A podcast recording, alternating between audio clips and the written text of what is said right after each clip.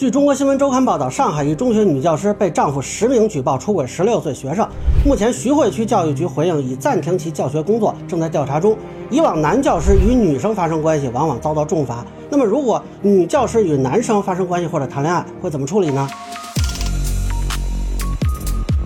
大家好，我是关注新闻和法律的老梁，欢迎订阅及关注我的频道，方便收听最新的新闻和法律干货啊。这个事儿也是比较少见啊。先是网上有一组这个聊天记录曝光。现在还有卖 PDF 的啊，那还有一个传接吻视频的，但是这些呢都未经核实。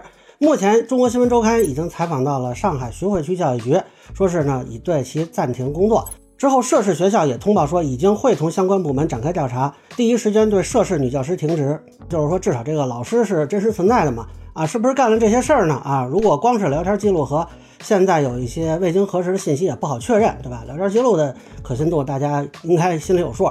那么后续呢，可以等一下这个官方的通报。啊，对此呢，也有很多网友在讨论啊，说这个是不是恋爱自由啊？有的说男生都有这种幻想啊。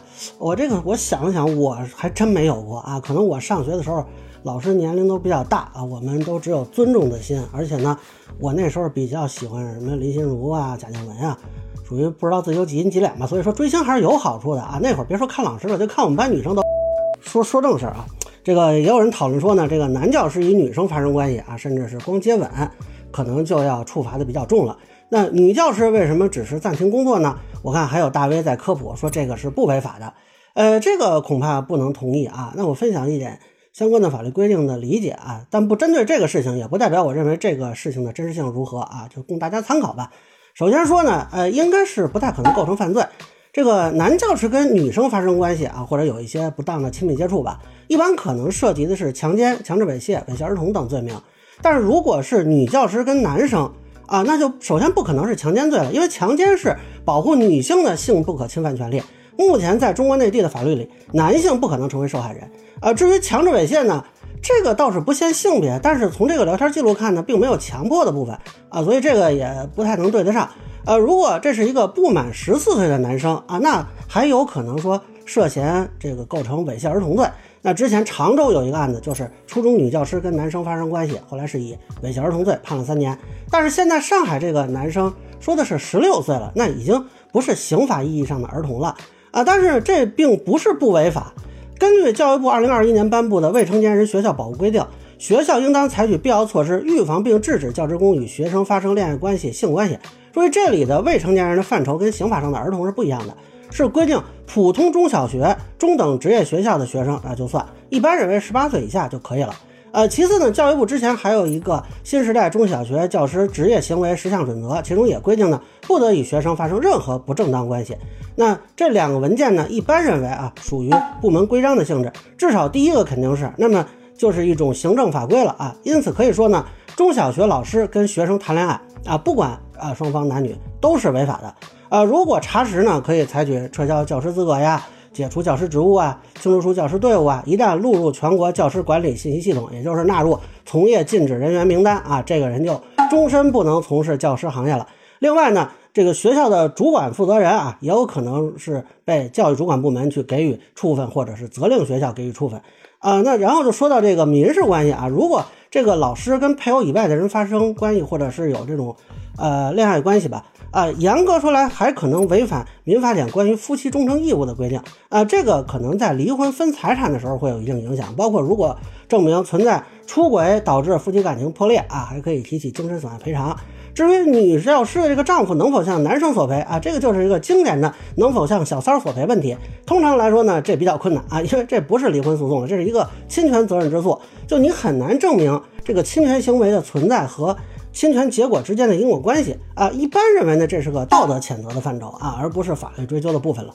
不过反过来说呢，如果网传的个人信息和照片、视频都是真的啊，这个女教师和男生啊，其实可以考虑起诉她这个丈夫或者其他啊泄露啊包括传播的人。首先呢，肖像权侵权是比较有风险的啊，这个不要再掰扯说是否盈利为目的了，说八百回了。私人曝光通常不属于肖像权合理使用部分。如果网传肖像啊是这个丈夫曝光出来的，呃，那就是有风险的。那其他人如果传播呢，其实啊，这个权利人如果去起诉啊，或者是投诉啊什么的，也是有可能的。呃，更何况呢，这个男生呢，他还是个未成年人，你把他的学校姓名都曝光出来啊，有的还有照片。这个当然是有法律风险的。当然，我怀疑这种起诉的现实可能性啊，因为如果起诉呢，这俩人社会评价可能进一步降低啊，就不是很推荐这种做法。只是提醒曝光他人的这个法律风险啊，确实是存在啊。不过理论上呢，还有一种可能啊，就是过几年这男生到结婚年龄了，而这个女教师她又离婚成功了，那这俩人是可以结婚的啊，并没有禁止性规定说这种情况不能结婚。当然，具体的到时候这俩人是不是还乐意结婚，哎，这个就不知道了。男生家长呢，可能是不太乐意吧，但是，呃，这个法律上说家长无权干涉啊，只能劝说呗。啊，当然了，道德层面这个就属于已婚女出轨男小三儿啊，这肯定都是不道德的。那两方呢都应该是被谴责的。只不过男生到底到没到十八岁啊？这个如果说没到的话啊，可能更多应该谴责这个已经是成年人的女教师这边。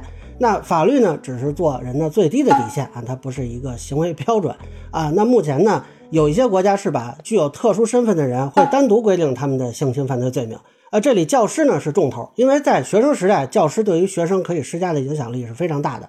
如果不加重其责任，那么就有可能会对学生构成伤害。啊，也许这个学生现在年幼无知，他表示愿意，但是啊，这个过程可能对一个人的一生的影响是比较大的。所以，呃，要不要考虑说立法规定这种有影响力的人的刑事责任，还是说啊，现在从行政法规层面终身禁教就可以了？嗯，大家可以讨论一下。那以上呢，就是我对女教师出轨男生事件的一个分享，个人浅见难免疏漏，也欢迎不同意见小伙伴评论区弹幕里给我留言，如果您觉得说的还有点意思，您可以收藏播客老梁不郁闷，方便收听最新的节目，谢谢大家。